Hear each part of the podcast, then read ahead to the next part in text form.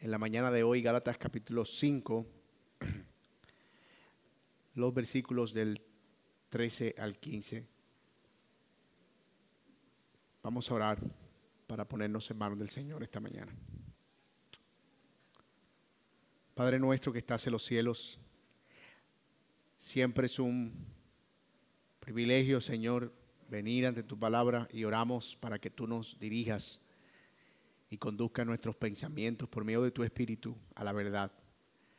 Haznos presos de ella, Señor, y no permitas que la semilla que hoy has de sembrar en nuestro corazón sea arrebatada por el diablo o los afanes de este siglo. Ayúdanos a ver, Señor, con, con cuidado, pero también con ánimo pronto y diligencia, las instrucciones que tú has de hablarnos por medio de tu palabra y te pedimos también, Señor, para que nos des la voluntad para ponerla por obra. Gracias por hacernos libres. Gracias por poner en nuestro corazón tu espíritu y por conducirnos a amarte, Señor. De la misma manera que nos conduces a amar a nuestro prójimo y hacerlo para la gloria de Dios. Te damos gracias en Cristo Jesús. Amén y amén. Hermanos, Gálatas capítulo 5 dice, porque vosotros hermanos a libertad fuiste llamados solamente que no uséis la libertad como ocasión para la carne, sino sírvanse por amor los unos a los otros, porque toda la ley en esta sola palabra se cumple. Amarás a tu prójimo como a ti mismo. Pero si os mordéis y os coméis unos a otros, mirad también que no os consumáis unos a otros. ¿Qué es en esencia la libertad o qué es lo que significa ser libre? Esa pregunta pudiera resultar simple o el inicio de una controversia existencialista, dependiendo desde dónde se mire. En términos políticos, un hombre es libre cuando tiene la capacidad de tomar sus propias decisiones sin coerción. En términos sociológicos, diría como Rousseau, que la libertad eh, se trata más de hacer la voluntad de otros que la voluntad del individuo. Como quiera que sea, una cosa es segura. La libertad no es la idea equivocada de que alguien puede hacer lo que quiera sin ninguna restricción. No hay ninguna forma en la que la libertad sea entendida en esos términos y por supuesto tampoco en los términos de las escrituras como lo veremos en la mañana de hoy. Es a eso a lo que algunos han llamado la paradoja de la libertad. Desde la perspectiva del Evangelio, no somos libres para vivir ahora en los deseos de nuestra carne, sino para que por medio del Espíritu nos sometamos al Señor mientras servimos a nuestro prójimo. Y ese es el tema de Pablo en esta porción que nos corresponde.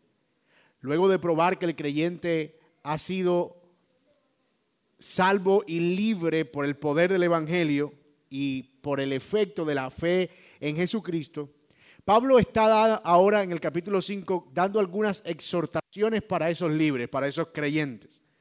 Y esas exhortaciones prácticas las hemos visto en las últimas semanas. La primera es acerca de no volver atrás. Si ya somos libres en Cristo, debemos tener cuidado de no volver a nuestro pasado de esclavitud. La segunda exhortación la vimos en el sermón pasado y es acerca de confiar en el Señor y resistir a los falsos maestros, porque sabemos que al final ellos van a ser condenados, pero los hijos de Dios y los que creen en Jesucristo van a ser preservados. Pero hoy veremos tal vez la más enérgica de estas tres exhortaciones. Que hagan uso de su libertad para la gloria de Dios y no para satisfacer los deseos de su propia carne. Y es posible que algunos hermanos en Galacia, en esta iglesia a la que Pablo le escribe originalmente, estuvieran viendo las, continuas referencias de Pablo a que no hay que guardar las obras de la ley como un llamado a vivir en el otro extremo, al otro lado de la balanza, en completa libertad y pecado, o más bien en completo pecado, no en libertad. Y en efecto, nosotros los seres humanos tendemos a tener ese tipo de reacciones pendulares. Cuando se nos dice no hagas esto, nos vamos usualmente al otro extremo y nos volvemos eh, todo lo contrario a la conducta que queremos restringir. Y eso es algo que pudiera estar pasando en los de Galacia, como muy seguramente pudiera estar pasando entre nosotros, los que hemos estado estudiando esta carta. Que hemos hablado tanto de gracia, gracia, perdón, perdón, evangelio, evangelio, que puede que algunos estén ahora sintiendo como que no hay nada que les prohíba vivir como quieran. Ser creyentes, ser libres, implica una nueva vida realmente. Una en la que no vivimos para nosotros, sino para Dios, por medio de amar y servir al prójimo. En efecto, mis hermanos, la alternativa al legalismo, es decir, a la religiosidad y al buscar vivir bajo un montón de restricciones para salvarnos de nuestros propios pecados, lo contrario a eso no es la mundanalidad, no es vivir una vida de desenfreno, no. Lo opuesto al legalismo es el cumplimiento del espíritu de la ley, que Pablo lo resume aquí como amar a Dios sobre todo y amar al prójimo como a ti mismo. Y ese es el argumento que nosotros vamos a desarrollar en la mañana de hoy. Y lo vamos a ver a la luz de los siguientes puntos. El primero, vamos a ver la premisa del argumento, es decir, cuál es la declaración principal que Pablo hace aquí. Y es que la libertad impulsa al amor. La vamos a ver en el versículo 13. Luego veremos la base de esa premisa, que el amor es el cumplimiento de la ley. ¿Por qué la libertad impulsa al amor? Porque el amor cumple la ley. Y en tercer lugar veremos una implicación práctica que Pablo menciona de esa premisa. El amor no produce enemistad. Así que si somos libres, vamos a amar a nuestro prójimo. Y si amamos a nuestro prójimo y le servimos, no va a haber enemistades y pleitos entre nosotros. Esa es más o menos la cadena de pensamiento que Pablo desarrolla como argumento y que vamos a tratar de desglosar en los versículos siguientes.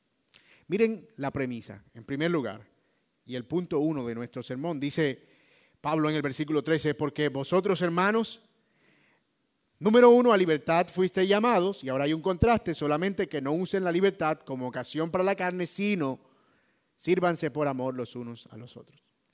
Esas palabras que acabamos de leer no requieren mucha explicación realmente. Si pudiéramos aquí abrir un debate acerca de qué es lo que quiere Pablo decir en el idioma original y qué implicaciones tiene eso en términos teológicos, pero en, primer, en primera instancia la idea es simple. Ustedes han sido libres, pero no vivan ahora como les da la gana, creyendo que eso es la libertad. La idea no es compleja. Y hay una afirmación aquí y hay también un contraste. Si ustedes lo pueden ver, ¿cuál es la afirmación? Ustedes han sido llamados a ser libres. ¿Y cuál es el contraste? No usen la libertad para satisfacer su propio deseo, sino úsenla para amarse y servirse unos a otros. Y vamos a ver las tres declaraciones por separado. Vamos a ver la, afirmación y luego las dos afirmaciones de contraste y luego vamos a ver cuál es la idea que comunican en conjunto. Miren, Pablo dice, vosotros hermanos a libertad fuiste llamados. Notemos cómo el apóstol llama a los de Galacia hermanos. Es curioso, no quiero dejar pasar eso por alto. Porque hasta ahora alguien pudiera estar pensando como que, Ish, esa gente de Galacia, mm, qué terrible, gracias a Dios yo no soy así. Pero no, Pablo está reconociendo que ellos eran hermanos. Él estaba convencido que a pesar de que estaban siendo zarandeados en su fe, de que estaban siendo seducidos por los falsos maestros, ellos pertenecían al Señor. Y enseguida les dice a ellos, o les recuerda una verdad que ya él ha venido desarrollando a lo largo de toda la carta. Recuerden que ustedes a libertad fueron llamados. No hay nada nuevo aquí. Hasta ahora Pablo no está diciendo nada nuevo. Él viene diciendo eso desde el capítulo 4. Los que creen en Cristo Jesús son hijos de la libre, no de la esclava. No viven en yugo de esclavitud de la ley, sino en la libertad de la fe y la gracia, que es la promesa. Los que son de Dios son libres. Pero él aquí lo repite precisamente porque conviene a hacer una advertencia. Y la advertencia la encontramos allí mismo, en el contraste. Solamente no usen la libertad como pretexto para la carne. Ustedes son libres, pero ojo, no vayan a usar la libertad como pretexto para la carne. La libertad a la que Pablo tanto se refiere es la libertad del pecado en Cristo, no la de soltar las cadenas para que las personas puedan correr hacia cualquier dirección, como cuando se suelta a un perro rabioso. Uno diría, wow, por fin ese perro fue libre. No, ahora es esclavo de su rabia. Porque en efecto, la libertad que conduce a una vida de pecado no es libertad, es otra vez una esclavitud al pecado. Así que esta libertad a la que Pablo advierte no es esa libertad. No es la libertad de dar rienda suelta a la maldad. Note que aquí esta advertencia es para creyentes porque es una realidad. Aunque nosotros somos creyentes redimidos, todavía nosotros batallamos con los vestigios de una naturaleza caída que Pablo llama la carne. No estamos todavía en cuerpos glorificados. No somos ángeles. Todavía no tenemos aureolas sobre nuestras cabezas. De modo que, como creyentes, Pablo entiende que todavía podemos ser tentados a usar la libertad como un pretexto para satisfacer nuestros propios deseos. Aquí la palabra carne en el contexto es una referencia a los deseos y apetitos de nuestra humana naturaleza. No hemos sido libres de la, culpa, la ley, la necesidad de buscar justicia y tantas cosas como para ahora correr a satisfacer nuestra carnalidad, para hacernos esclavos de nosotros mismos y de nuestro propio deseo. No, esa no es la esencia de la libertad. Eso es algo que debemos almacenar en nuestros corazones. No he sido libre para vivir ahora como yo quiera, sino para vivir de acuerdo con la voluntad del Señor. Y ahora, ¿cuál es la cara opuesta de ese contraste? No vivan para la carne, sino que sírvanse unos a otros en amor. Y yo sé, si usted está leyendo esto con cuidado, que cuando uno está leyendo eso dice, ustedes hermanos a libertad fueron llamados, solamente que no usen la libertad como pretexto para la carne, sino vivan diría uno, en el espíritu. ¿Verdad? Ese sería el contraste perfecto, porque lo opuesto a vivir una vida carnal de sus propios deseos es una vida espiritual. Pero aquí Pablo no usa espíritu. Él dice que lo contrario a vivir en la carne es usar la libertad para hacerse siervos de otros en amor. Por eso mencionaba en la introducción que algunos llaman a esto la paradoja de la libertad. No es una contradicción, una paradoja es algo que aparenta ser una contradicción, pero no lo es en el fondo. Está diciendo Pablo aquí, ustedes son libres para que ahora le sirvan a otros. ¿What? Sí, en amor, esa es la palabra clave. Para que ustedes le sirvan a otros en amor. Noten que uno tiene la sensación, como les decía, de que allí la palabra correcta debería ser espíritu. Pero Pablo usa amarse unos a otros. Y la realidad es que ambas cosas están ligadas. El fruto del espíritu, como lo veremos más adelante en esta serie, en el próximo sermón, es reflejar que amamos a nuestro prójimo en el Señor. Así que de alguna manera amarse unos a otros es una vida espiritual. Es el resultado de la vida en el espíritu. Muy bien, ya desglosamos nuestra declaración, ahora vamos a volver a juntarla para ver qué es lo que Pablo está diciendo. Tenemos que los hermanos de Galacia y por extensión todos los creyentes, todos los que han creído en Cristo, hemos sido hechos libres por el Señor, pero eso, pero eso es precisamente la razón por la que debemos resistir la tentación egoísta de hacer lo que queramos, de entregarnos a las pasiones y más bien amarnos los unos a los otros. Eso es lo que Pablo está diciendo. Ser cristiano no significa que no tenemos que luchar o batallar con el pecado. Ser perdonado por Dios tampoco significa que no debemos tomarnos en serio nuestro pecado. Pero hermanos, lamentablemente es muy fácil caer en el extremo del libertinaje o la búsqueda del placer personal. Y yo sé, tal vez los que han estado siguiendo esta serie o han leído la carta a los Gálatas estarán pensando, wow, entonces la vida cristiana es como, como un camino delgado, como un puente que, que va en medio de dos abismos. Me puedo deslizar al abismo de la autojusticia y el orgullo y el legalismo y la búsqueda por medio del esfuerzo personal, pero también me puedo deslizar al del libertinaje y la vida de pecado. Es decir, nosotros caminamos en una cuerda floja, por así decirlo, y la vara que nos mantiene en equilibrio es el Evangelio. Y si en algún momento nosotros soltamos esa vara, estamos en peligro de caer a uno de los dos abismos. La semana pasada vimos que no somos más amados por obedecer, ni menos amados por no obedecerlo a Él. Y, saben que cuando yo prediqué ese texto y lo compartía en el grupo ECO, le decía a los hermanos, a mí me da a veces miedo predicar esas cosas.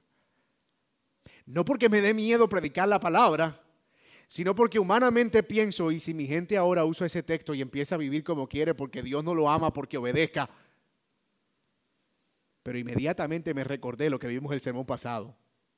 Debemos confiar que ellos no pensarán más allá de lo que es conforme a la palabra, porque los que son de Dios van a recibir la palabra con los motivos correctos. Si alguien toma la idea de que Dios nos ama a nosotros, incluso si obedecemos o no obedecemos, Dios nos ama igual. Si alguien toma esa idea para vivir una vida de pecado, porque dice, ay, de todas maneras Dios me ama, así yo no le obedezca, él no ha entendido el asunto. Todavía no le ha alumbrado Cristo. Y simplemente todavía está en sus propios pecados y en sus propias pasiones. Pero eso es una tentación. Es una gran tentación. Esa idea mal entendida ha conducido a mucha mundanalidad y libertinaje, porque es una idea potencialmente tentadora. Alguien puede verse en su propio entendimiento tan inmerso en la gracia de Dios que ya ni siquiera tiene preocupación por una vida santa. ¿Por qué haces esto? ¿Por qué vives de esta manera? ¿Por qué vives tan desordenadamente? ¿Por qué vives en tus pecados? La gracia. No. Tú estás en una desgracia y estás usando la Biblia como un pretexto para ello. No estamos hablando de santidad solo en el sentido personal, sino también en el relacional, en el de amar y servir al prójimo. Dejamos de preocuparnos por otros porque empezamos a preocuparnos solo por nosotros mismos, por nuestro propio deseo, por nuestro propio placer, por nuestra propia búsqueda de satisfacción. Y olvidamos el propósito por el cual hemos sido hechos libres, servir a otros. Y es interesante que Pablo contrasta el deseo de la carne con el deseo de servir, ya lo mencionamos hace un momento. No vivan conforme a la carne y sus propios deseos, sírvanse unos a otros. Y me temo que la idea es clara. La carne es egoísta. Siempre quiere ser servida. No busca servir a otros porque está interesada solo en su propio placer. Pero el espíritu, o el espíritu como está impregnado de Cristo, mueve a otra cosa. Mueve a servir a otros. Y contra eso no hay ley. Contra eso no hay ley. Y yo quiero incluso ir más allá, hermanos el egoísmo, el individualismo, el aislamiento, el vivir una vida cristiana lejos de todo, lejos de otros, el vivir desconectados de la realidad de que soy parte de un mismo cuerpo, es un cultivo para la carne. Cuanto más nos olvidamos de servirnos unos a otros, más cerca estamos de nuestros placeres y deseos pecaminosos. No en vano, la primera tentación que tenemos cuando caemos en algún pecado recurrente, ¿cuál es? Aislarnos. No queremos estar ahí. No queremos conversar con nadie. No queremos relacionarnos con nadie. ¿Por qué? Esto es mío conmigo, yo con yo. Mí mismo con mí mismo. Así que mientras lo que Pablo dice, la vida de servicio unos a otros es lo opuesto a la carne, podemos concluir que mientras nos mantengamos ocupados en servirnos unos a otros, menos ocasión tendremos para la carne. Y funciona al revés. Y me parezco a una ex reina aquí, y en el sentido contrario y del mismo modo en el sentido inverso.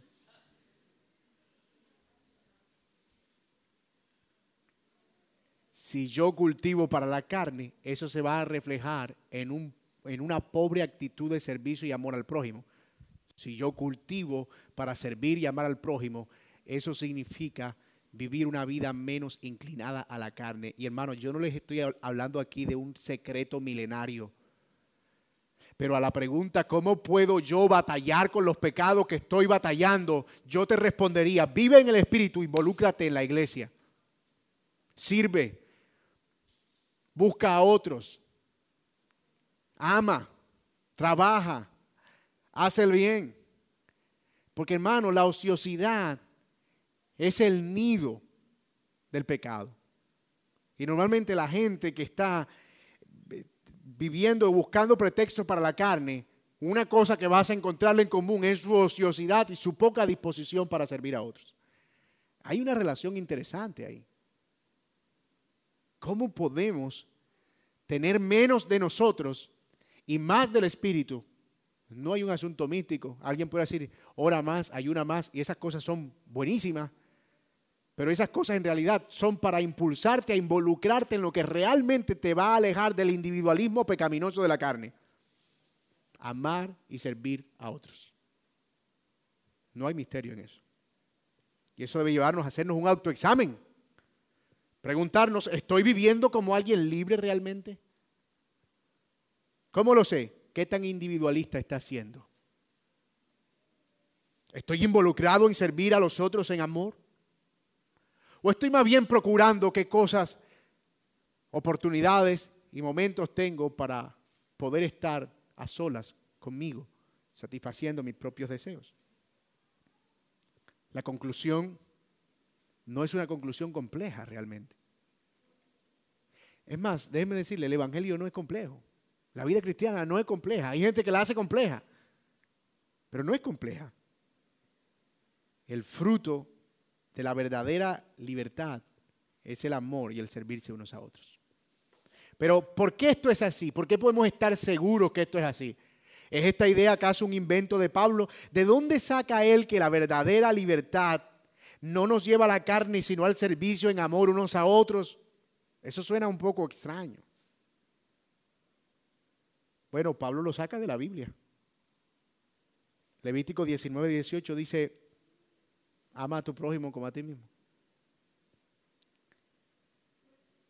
Y eso nos lleva al siguiente punto del sermón. Y yo, antes de ir, yo quiero que usted por favor no pierda lo que estamos diciendo ahora.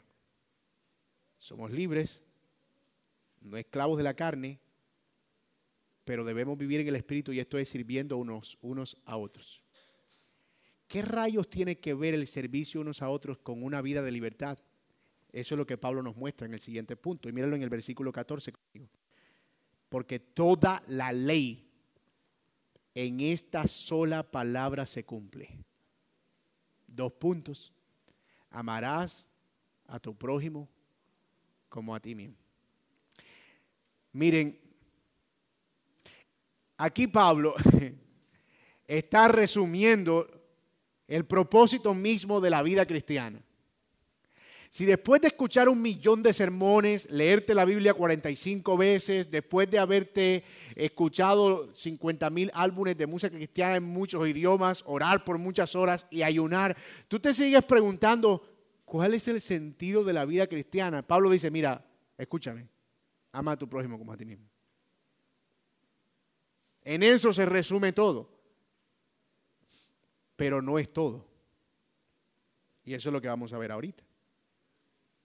¿Acaso no se supone que el creyente es libre de la ley y ya no debe cumplir la ley? Entonces, ¿por qué Pablo está diciendo que debo amar al prójimo para cumplir la ley? Momento, Pablo, explícame eso porque no entiendo.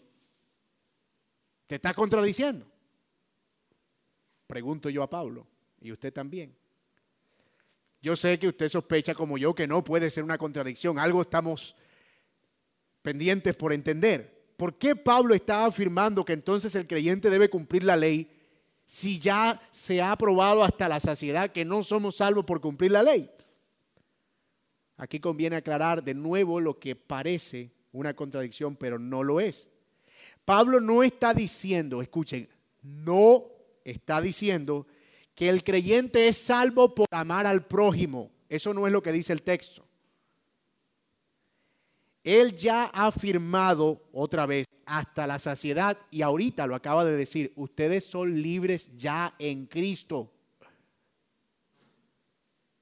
Que los creyentes que han sido llamados a libertad deben reflejar y vivir esa libertad amando a su prójimo. Es decir, esta instrucción no es un mandato para ser salvo. Él no está diciendo, si quieres ser libre, ve y ama a tu prójimo. No, él lo que está diciendo es, ya que eres libre, ahora tienes la capacidad dada por Dios para amar a tu prójimo. Y esa capacidad es una capacidad que da el Espíritu después que somos salvos, después que somos libertados, porque se supone que al ser libres ya no somos esclavos de nosotros ni de nosotros mismos. Y entonces, ¿ahora para qué somos libres? Para amar y servir al prójimo. alguien que no ha experimentado la verdadera libertad no va a amar a su prójimo en esos términos. Y entonces, ¿puede una persona sin Cristo hacer buenas obras al prójimo? Sí, pero si él no ha sido libertado de su megalomanía, es decir, de su culto a sí mismo, de su orgullo, incluso esas buenas obras que él haga para el prójimo, las va a tomar para su propia gloria. Y ahí es donde está el meollo del asunto. No es sino hasta que nos libertamos de esa carga de buscar gloria para nosotros que ahora podemos servir libremente en amor a otros. Eso es lo que Pablo está diciendo en ese texto. El amar a tu prójimo como a ti mismo no es más que el resumen de la segunda tabla de la ley de los mandamientos. ¿Se acuerdan? Los diez mandamientos, algunos sugieren que estaban escritos en dos tablas. La primera tabla contenía los cuatro primeros mandamientos de la ley que tienen que ver con nuestra relación con Dios. Y la segunda tabla contenía los seis mandamientos que tienen que ver con la relación con el prójimo.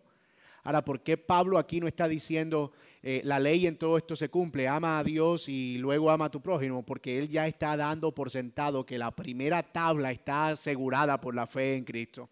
Estamos unidos a Dios, somos parte de su familia.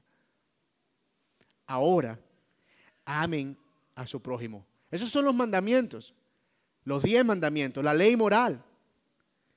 Y son ellos los que expresan de manera visible que realmente somos libres. Esa es la prueba de que el libertinaje no es lo opuesto a la libertad. El que es libre en Cristo no deshonra a las autoridades. Como dice el quinto mandamiento, honra a tu padre y a tu madre. El que es libre no roba, como dice el sexto mandamiento, sino que trabaja para hacer el bien a otros y es diligente. El que es libre en Cristo no es un holgazán, no es un lujurioso, no es alguien que da rienda suelta a su lascivia, no es alguien que codicia los bienes ajenos, no anda en mentiras ni dañando la imagen de otro con su lengua. Muchos pensadores han coincidido que la idea de la libertad en un individuo llega hasta donde comienza la del otro. Tú eres libre de hacer lo que quieras hasta donde comienza o tu libertad llega hasta donde comienza la libertad del otro, o tu derecho llega hasta donde, o termina donde comienzan los derechos del otro, tu libertad termina donde comienza la libertad del otro. Pero los estudiosos de la, de sociología, incluso de la, la antropología, llaman a esto el derecho natural. Toda persona nace con una libertad intrínseca, o sea, nace libre, en teoría algo que viene ya dado por Dios de nuevo, de manera natural. Pero en el creyente es más que eso. Nosotros tenemos la libertad natural dada por Dios, pero no solo no nos limitamos a no violentar la libertad del otro, sino que por el contrario buscamos su bien. O sea, mi libertad a mí no me obliga a ayudar a nadie. Yo puedo en mi libertad no hacerlo. Mi libertad no me obliga a no amar a, amar a alguien. Yo puedo decidir si amo o no amo, ni hacerle bien a nadie, soy libre. Así que en el creyente nosotros tenemos más que la libertad natural. La libertad natural tiene una esfera individual, pero la libertad del Evangelio tiene una esfera activa. Yo no solo no violento la libertad del otro, yo favorezco su libertad. Incluso cuando tengo que ceder un poco de la mía, lo hago en amor. Y eso, eso explota la cabeza. Eso no es, eso no es instintivo, eso no sale de nosotros. Eso no lo producimos nosotros. Eso solo viene del Señor. Ahora, hermanos, tengan en cuenta que aquí la palabra prójimo no se refiere a los creyentes. A veces asumimos como esa posición farisea de que, Señor, ¿y quién es mi prójimo? Los fariseos, ¿verdad? Y el Señor dice, no. Un hombre descendía de Jerusalén a Samaria, ¿se acuerdan? Y cayó en manos de ladrones y pasó un sacerdote, un levita. Y para responder a esa pregunta, lo que dice el Señor, ¿quién es tu prójimo? Tu prójimo puede llegar a ser hasta tu enemigo. Hasta tu enemigo puede llegar a ser tu prójimo. Es toda persona con la, que tengamos la oportunidad de mostrar bondad. Ahora, mi hermano, ¿tú te imaginas un mundo gobernado por ese pensamiento de libertad? No habría violencia, no habría muerte, no habría robos, no habría corrupción. Todos estarían procurando el bien del otro. Señor, mire, se le quedó este vuelto. Ay, no, mire, yo creo que eso es de Dios, tómeselo para usted. Ay, no, ¿cómo se le ocurre, Dios? Yo no, ¿cómo voy a tomar ese dinero que no es mío? Ay, no, venga, yo se lo recibo, ahora yo se lo regalo, recíbamelo. O sea, ¿te imaginas un mundo viviendo no solo en la esfera de la libertad natural, sino en la esfera de esta libertad del amor al prójimo? Del servicio abnegado, porque ya no estoy ocupado de mí. E, esa libertad, entiéndase, no es una, es una libertad de mí mismo. Soy libre de Dios, del pecado, de la ira de Dios, del pecado, de la condenación. Soy libre de los demonios y diablos que me ataban, pero soy libre de mí mismo. Ya no estoy buscando mi bien solamente. Y ahora puedo buscar el bien de los demás. Hermanos, sabemos que el pecado ha arruinado todo. Y por eso no vivimos en un mundo como esto. Porque hay pecado. Y es por eso precisamente también que en un mundo que parece una tela oscura y tenebrosa, podemos dar pinceladas de luz cada vez que exhibimos este tipo de libertad. La libertad en Cristo Jesús. Cada vez que exhibimos piedad, amor por el otro, al final, podemos tener un buen discurso, hablar en el mismísimo lenguaje de Reina y Valera, como mi hermano Aramis bromeando. Vosotros, hermanos, ¿cómo estáis? Es un placer saludaros en esta tarde. Podemos referirnos a las personas como varón y varona, y si es hermano como siervo o sierva. Pero al final si nuestra piedad no es evidente, nuestro amor al prójimo de nada aprovecha. Y esa es la religión que según Santiago es muerta. O como diríamos nosotros en buen costeño, la religión del puro bla, bla, bla.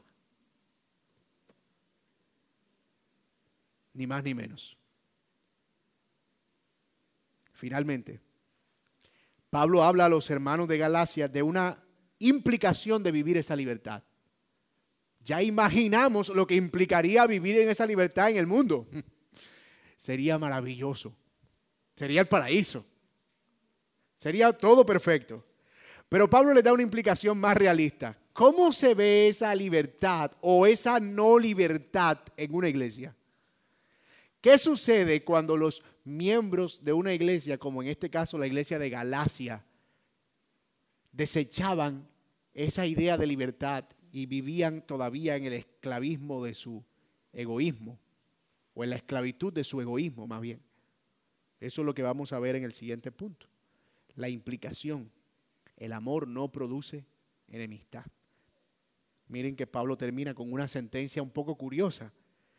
Pero si os mordéis y os coméis, o si se muerden y se comen unos a otros, Miren más bien que no terminen tragándose unos a otros. Pablo les ha estado mostrando a los de Galacia a lo largo de toda la carta el excelente camino de la fe. No vayan por la ruta de las obras, capítulo 1 al 4, abracen la fe en Cristo Jesús, confíen en Él y crean que Él ha hecho provisión por sus pecados. Les acaba de decir que la verdadera fe conduce a la libertad y que ésta se expresa en un amor el uno por el otro, contrario al legalismo que suele ser egoísta y contencioso. Parece que Pablo había sido informado, alguien le había dicho, no sabemos quién, que la gente en Galacia andaba de riña en riña y de pelea en pelea entre ellos, entre hermanos. Tanto que Pablo dice que estaban como mordiéndose. Si usted hubiese sido el mensajero de Pablo, usted habría dicho algo como, o yo habría dicho algo como, Pablo, esa gente en Galacia está que se come viva. Eso están dándose dientes los unos a los otros, pelean por todo. Si uno estornuda, el otro se enoja. Y si el otro habla, el otro no se toleran. Hay una violencia en esa iglesia permanente. Entonces Pablo lo que le está diciendo es, en otras palabras, así se ve la libertad. En amor, en servirse en amor unos a otros. Por eso que ustedes están así, que se comen unos a otros, porque no están en libertad, están en legalismo. Eso es lo que Pablo está diciendo le está tirando un, viaje, como decimos nosotros. Pero claro, así se ve la libertad en amor unos a otros, no un pretexto para la carne. Pero claro, ustedes están que se comen y se matan unos a otros, precisamente, ¿por qué será? Porque no tienen libertad. Y esa pena es natural. La consecuencia inmediata del legalismo es un ambiente de continuo pleito y división. Hermano, los fariseos no tenían amigos. Ni ellos mismos eran amigos de ellos mismos. ¿Cuál es la razón por la que esto es así? Y voy a tratar de ser más lento de lo que he venido haciendo en este, he venido siendo intencionalmente en este sermón. El legalista, el que intenta ganarse el favor de Dios por sus obras, como estaban siendo seducidos los de Galacia, está en una constante búsqueda de perfección moral externa. Y una de las cosas que hace que alguien se vea más moral que otro es cuando hace ver al otro más inmoral que él. ¿Cómo yo puedo verme más bueno que fulano? Diciendo cosas malas de fulano. Así, quien me escucha va a ver a fulano como alguien más malo que yo y es una forma indirecta de yo hacerme más bueno, más bueno. Eso es lo que hace el legalismo en esencia. El legalismo funciona por comparación. El problema es que se compara con, con las personas incorrectas. Nosotros deberíamos comparar nuestra justicia con Dios, no con los hombres. Pero el legalista está, ¿y usted cómo sabe? Bueno, mira el legalista de la parábola del fariseo y el publicano. Señor, te doy gracias porque yo doy diezmo de todo lo que gano. Y el rabo del ojo se le iba para la esquina del templo. Y no soy como, como ese publicano infeliz. Yo sí diezmo, yo sí ayuno. Yo, él sentía justicia cuando se comparaba con el, con el publicano. El legalismo funciona por comparación. Siempre están viendo quién hace más, quién obedece más, quién obra más, porque es la forma de sentir que están ganando algo. Todo esto acompañado de una continua falta de gozo, imagínate. Si ya de por sí se sienten permanentemente en una competencia, están compitiendo, añádale, amargados porque lo que produce el no conseguir lo que quieres es frustración. Y como no se resignan a la realidad de que son cuerpos mortales que están batallando con pecados continuamente, entonces viven en una permanente frustración que los lleva a una falta de gozo. Eso, súmele un pobre entendimiento de la gracia y el perdón. Nunca se sienten amados, nunca se sienten perdonados, siempre sienten que tienen una deuda y no pueden confiar en nadie. Y ese es el caldo de cultivo perfecto para que crezca la hierba mala del conflicto y la división. Perfecto. Pero, ¿qué tiene el otro camino, el de la libertad? El de la fe en Cristo Jesús. ¿Qué lo hace diferente? La respuesta está en la idea de lo que se obtiene de recompensa. Mientras el legalismo, el legalista está batallando continuamente para obtener algo, el que confía en Cristo, él está seguro que ya lo tiene, y no porque él lo haya ganado, sino porque Cristo ganó por él. El camino del legalista es una carrera para ver si cuando llega puede reclamar el premio a su esfuerzo. En cambio, el que corre la carrera de la fe en dependencia de Dios y del Espíritu, entiende que ya ha sido justificado, no que va a hacerlo, quizás. Él no está acumulando un porcentaje de salvación con cada buena obra, no, él sabe que en Cristo Jesús ya la deuda ha sido pagada. Él confía, como vimos al inicio del capítulo 5, que su esperanza está segura en Cristo Jesús que ya el juicio ha sido declarado y la sentencia está a su favor por Cristo. Por lo tanto, no está en una competencia para llegar primero, sino para llegar.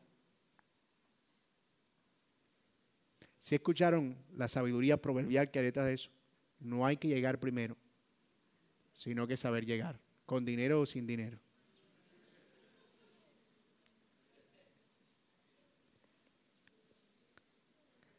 Si pensamos en la vida cristiana como una carrera, imagínensela, una carrera, haga de cuenta una maratón.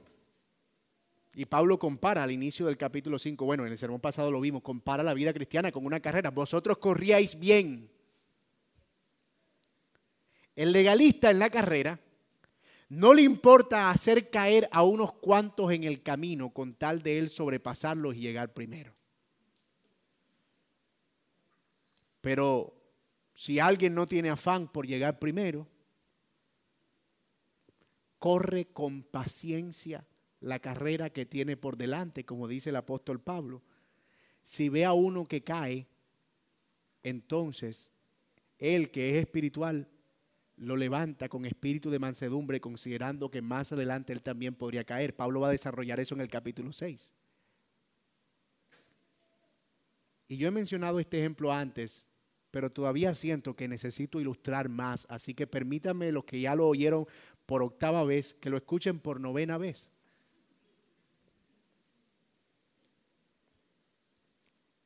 La murmuración es un pecado, todos estamos de acuerdo. Es la violación al pecado de no mentirás o no dirás falso testimonio contra tu prójimo. Es no amar al prójimo, sin duda, murmurar. Estamos de acuerdo con eso, ¿verdad? Ahora, ¿por qué un murmurador encuentra sentido en escarnecer a personas que a veces ni siquiera conoce bien? Pues en el fondo es una forma de degradar al otro para él poder elevar su imagen y verse como superior y encontrar un momento de placer en ese sentido de superioridad el fresquito de, gracias a Dios que yo no soy así. Así funcionaban los fariseos. Y los mismos falsos maestros que Pablo tuvo que defenderse tanto porque estaban dándole rejo a Pablo. Cada vez que podían, Pablo, Pablo, Pablo, el falso maestro, él no... Porque ellos sentían que ahí encontraban su sentido de superioridad. Pero piensa ahora en alguien que ha entendido el Evangelio y su libertad en Cristo que camina por la fe, que no está buscando ganar nada porque está seguro en el Señor. Él no tiene ninguna imagen que hacer prevalecer. Él sabe que Él es un pecador. Lavado por la sangre de Cristo, pero pecador. Sabe que su imagen y sus obras de justicia son como un trapo de inmundicia delante de Dios. Así que Él no tiene que demostrarle nada a nadie. Él es libre. Él sabe que todo lo que Él ha sido, todo lo que Él es, todo lo que Él será ya ha sido definido por Cristo y Él no va a ser más santo si otro se ve menos santo que Él. Así que Él no tiene necesidad de murmurar ni de dañar la imagen del otro. Porque aunque fuere posible que aquel tuviera motivos para ser degradado, él tiene un sentido de compasión. Porque piensa, si no fuera por la gracia de Dios, yo también estaría ahí. Él no tiene que preservar una apariencia. Él sabe que no es amado por esa apariencia, sino por lo que Cristo ha hecho. Y eso hace la diferencia. O sea que usted me está diciendo, pastor, que en realidad el problema de degradar a otros en el ejemplo que nos corresponde, o de dañar al prójimo, o de caer en esta actitud, es en el fondo un problema de legalismo. Es un problema de no confiar en la justicia de Cristo. Es un problema de identidad, de no saber qué es lo que Cristo ha hecho conmigo, efectivamente. Y por eso, el entendimiento de la realidad de nuestra libertad produce una cultura de paz en la iglesia y de verdadera comunión. Y escúcheme, no es que no haya conflicto entre los creyentes. Los hay, porque todavía estamos en la carne y no hemos sido glorificados. Pero hacer prevalecer eso no es otra cosa que carnalidad. Perpetuar el conflicto, que se convierta en un patrón de vida, eso es carnalidad. No es concebible la idea de hermanos que se evitan unos a otros. Mis amados, eso no es un sabio ejercicio de la libertad. Pablo en una ocasión le escribió a dos hermanas en Filipo, a Evodia y a Sintique. Estaban peleando entre ellas, discutiendo. Tenían un conflicto para ver quién era mejor, quién era más sierva, quién era... Y una le tiraba a la otra y se daban duro. ¿Y saben cómo Pablo resolvió el conflicto? Miren al Señor y tengan el mismo sentir que Él, quien no escatimó el ser igual a Dios como cosa que aferrarse, sino que se despojó de sí mismo y estando en forma de siervo nos sirvió a nosotros. Sírvanse unos a otros para que no anden en peleas. Pablo les tiró el Evangelio como un manto para apagar el fuego del conflicto. Ese pasaje que está ahí en Filipenses 2.9, que es ese pasaje glorioso de la encarnación, está ahí por una razón, para que dos hermanas no pelearan. Porque mis amados, la verdadera comunión está sustentada en un entendimiento claro del Evangelio, no en, no, en no en ignorar el conflicto, no en hacer como que no pasó, no en mirar para el otro lado, no en simplemente como que no, yo no quiero problemas, no. La verdadera comunión, la verdadera paz, la verdadera relación profunda en la iglesia está anclada al entendimiento del Evangelio. Hermanos míos, el Evangelio es el corazón de la comunión bíblica. Escúcheme, no estamos aquí para fingir que nos amamos unos a otros. Estamos aquí para amarnos unos a otros. No estamos aquí para crear una especie de club social arropado por el arte de lo políticamente correcto. Mi hermano, ¿cómo está? No. No estamos aquí para fingir en medio de falsedades, estamos para construir relaciones profundas, verdaderamente ancladas a la verdad, donde posiblemente nos vamos a ofender, nos vamos a insultar, nos vamos a causar daño unos a otros, pero vamos a correr a Cristo y a la cruz y la vamos a abrazar. ¿Saben por qué? Porque estamos convencidos que no hay nada que el Evangelio no pueda arreglar. Nada.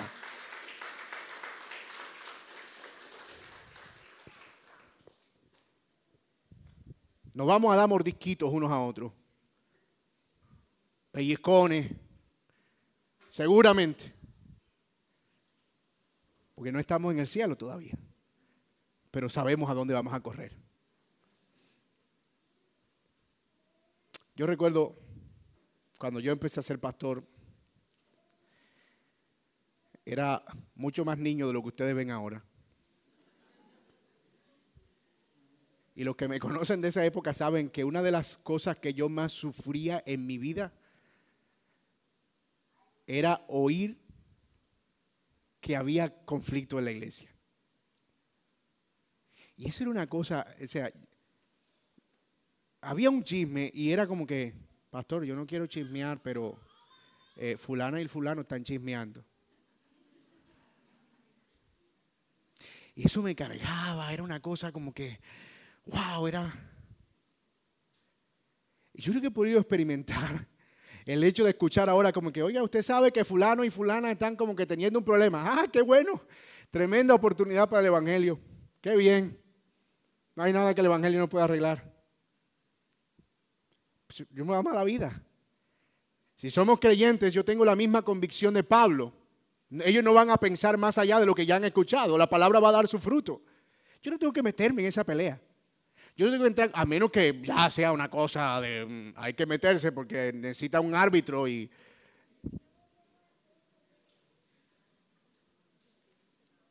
Pero eso da, da confianza.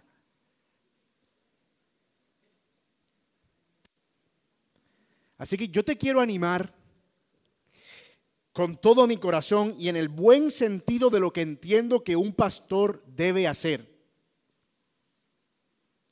Mi hermano, si tú estás aquí y tienes un conflicto con alguien, revisa tu corazón y no dejes que la carne, el egoísmo, el orgullo y la autojusticia te priven de la bendición de tener comunión con la familia de Dios.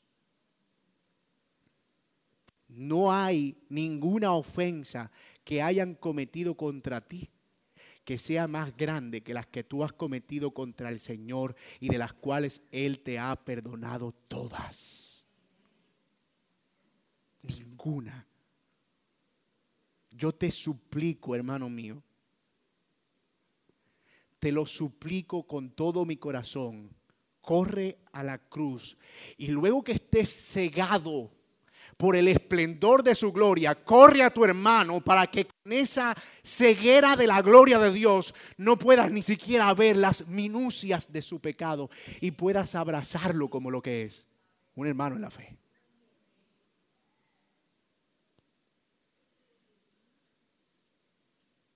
Hemos visto entonces que los cristianos han sido hechos libres por la obra de Cristo que la libertad no debe ser una excusa para el libertinaje o la carne, sino para amar al prójimo. Que es de eso finalmente de lo que se trata vivir la fe, de amar al prójimo y servirnos a otros, unos a otros en amor. Y finalmente que debemos permitir que eso afecte nuestra relación los unos con los otros a través de promover la paz y eliminar y diseminar las contiendas y los conflictos entre nosotros. Cualquiera pensará que el pastor se enteró de algún conflicto en la iglesia y quiero aclarar que no es el caso. Esa es la bendición de la predicación expositiva consecutiva que nos trajo hasta aquí, ¿verdad? Pero si, si hay, si hay, yo confío en el Señor, que su palabra no regresará vacía y que el Señor hará lo que ha de hacer. Y puede ser que no haya conflicto aquí entre nosotros, por lo menos no significativo, pero sí con alguien de afuera, con algún familiar o con personas con las que de pronto estás teniendo diferencias significativas. Creo que puedes ver a la luz de este pasaje que prójimo no es solamente el hermano. Y amigo que estás aquí, como puedes ver el camino del Evangelio, el camino de la fe cristiana, no es acerca de cuántas cosas debemos cumplir, sino de un testimonio de vida realmente transformada. Eso es lo que cuenta cómo nuestra vida está reflejando que realmente hemos sido libres en Cristo. Y hoy, mi querido amigo, puede ser el día de tu salvación. Hoy es el día en que tú puedes venir a Cristo en arrepentimiento y fe para el perdón de tus pecados y para que puedas unirte a una familia imperfecta por demás, porque no lo son, los cristianos no somos perfectos. Donde hay pecado, muy seguramente, hipócritas, muy seguramente, y a veces nos comportamos de una manera o de otra. Pero es la familia que Dios está ayudando a llegar a la meta. Así que yo te animo, si tú estás sin Cristo, que puedas orar al Señor y entregar tu vida a Él, pedir perdón por tus pecados y ser parte de su pueblo. Oremos. Querido Dios y Padre nuestro, te doy gracias por tu palabra y gracias por animarnos y exhortarnos con estas verdades. Gracias por el el consuelo tremendo que proviene de tu verdad. Gracias por inquietar nuestros corazones a que veamos, Señor, cómo estamos viviendo nuestra vida cristiana. Que no se trata solamente de el entendimiento teológico de la gracia, sino de vivir en plena libertad, amándonos unos a otros, porque este es el cumplimiento de la ley. Señor, perdónanos si hemos fallado en esto y si hemos olvidado, Señor, el llamado que nos has hecho de vivir para ti, Señor, todos los días de nuestra vida. Señor, yo quiero pedirte si hay alguien aquí sin Cristo, a quien hayas hablado a su corazón, que por favor tú traigas salvación a su alma, Señor, y le hagas ver que tú eres nuestra única esperanza y que no hay nada, Señor, que sea más valioso y glorioso que poder confiar en el Salvador. Señor, trae salvación por tu Espíritu, te lo suplico en esta mañana. En el nombre de Cristo Jesús oramos. Amén.